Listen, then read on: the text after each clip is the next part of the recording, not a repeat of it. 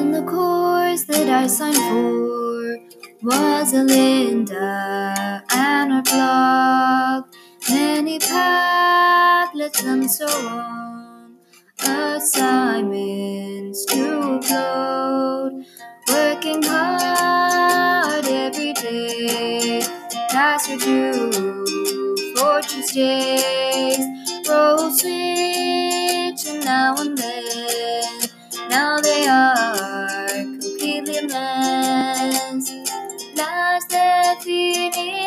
Definitivas Radio Play. Podcast on the way, amazing every day. Las Definitivas Radio Play. Podcast on the way, amazing every day. Ladies and gentlemen, welcome to Las Definitivas podcast. We are very pleased to have the presence of some special guests today. Can you guess who they are? Well, they are our own team members from Las Definitivas live and on air. They are the ones who made this task possible. For those who don't know, Las Definitivas is formed by Nieves, Lucia, Marta, Naomi, Elena, and myself, Cristina. So, welcome to you too. Thank you very much for coming today, girls. How are you doing? We are great. Thank you so much for inviting us. We are really happy to be here. Girls, how do you feel about being here with us today? We're really happy, and it's a great pleasure to be with you today. Being here means a lot to all of us, since we feel that we have improved so much since we first started as a group. Well, I guess you're looking forward to starting this interview, aren't you? So let's not delay this any longer. As you already know, Las Definitivas have been working very hard to do their best, but I bet it wasn't easy, so let's ask them firsthand. But before moving to the interview,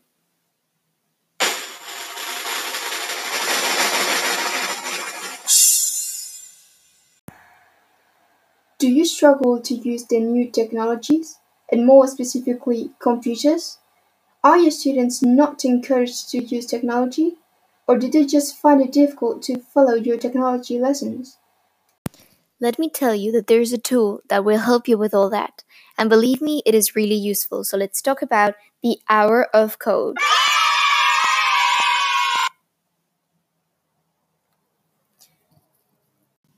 The best way to introduce you to computer sciences. The tool can be used by anyone. It doesn't matter if you're a little kid or an adult. The Hour of Code is a great start learning about coding. Don't worry about being a beginner. The page offers a bunch of tutorials that will help you to begin working.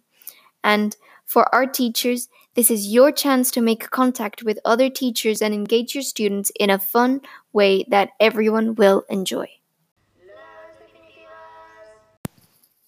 So let's continue with what's important. Fellow teammates, everyone is waiting to learn about our activities and what they're about, and what was your experience with them. So, what was it like? Oh, I was waiting for you to ask me this question. It was like going back in time when we were kids and we spent our free time playing some computer games. But this time it was like in Hour of Code. We discovered some games with characters that we used to play with some years ago. This activity wouldn't have been possible without this tool, since it provided us with so much useful content about technology. My activity was super cool for the students because they can practice programming while they are playing with the famous characters from Monster High. They also learn how to work individually and learn on their own only with instructions that the game gives to them. I think that this game is fantastic because the students develop more things than regular activities. They also were more involved and motivated. Mine was about programming different Disney Infinities characters.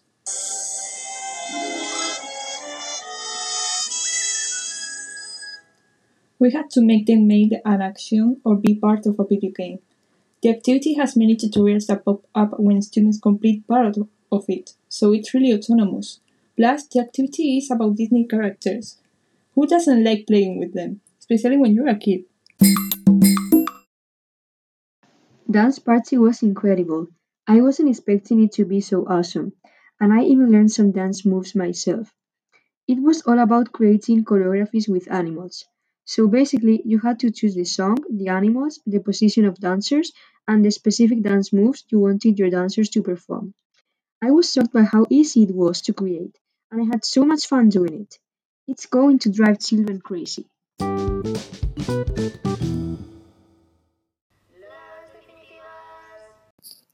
We've seen that you really enjoy this activity, but as everything in life, something must have been tough, right?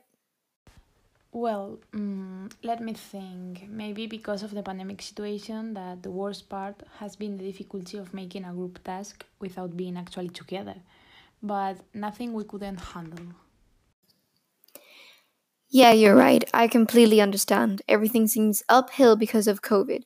You've mentioned before that you've used this fabulous website, Hour of Code.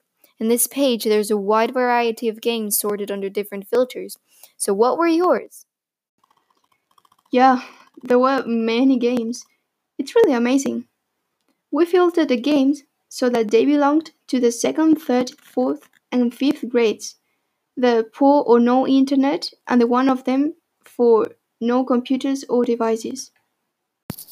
And last but not least, what is the main problem that you've encountered when applying these activities in your classroom? We agree that the main problem was that some children weren't able to do it all at home because they didn't have computer or tablets adapted to make it. So we found a really big problem that we solved changing the dynamic of our activity. We made everything in the classroom, so no children had any problem of not having devices to make it.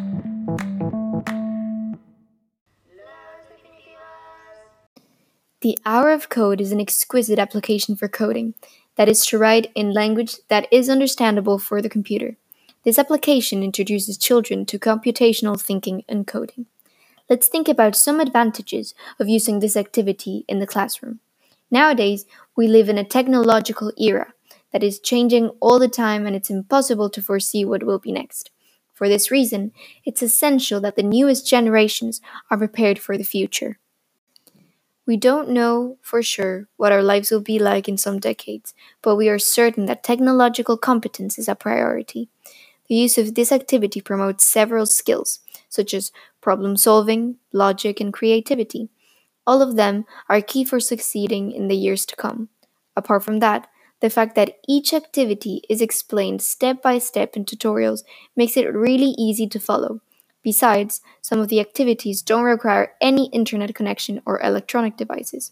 Moreover, students are actively learning how to code at the same time that they engage in this process and feel motivated by this interactive activity. On the contrary, there are some downsides as well. There is always the risk of plagiarism and identity theft. Since the students are little, they could upload or see inappropriate content on the web. Also, for creating the account, you need to give some personal information, although it's true that children under 13 need parental consent. It's crucial that teachers are very careful with the information their students share in order to avoid problems with privacy. All in all, using this application safely and carefully can lead to amazing results. Creativity has no limits, so we find it essential to promote this sort of activity in the classroom. More specifically, if we reflect on the pandemic that we are facing currently, we realize that technology has made the situation much easier for all of us. So basically, let's learn from the present in order to be ready for the future.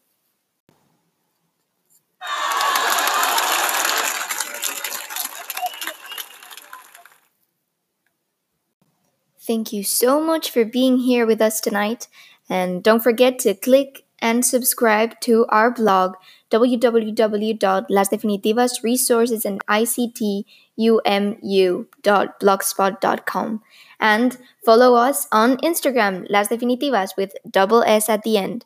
Stay tuned to our new uploads. Goodbye and good night.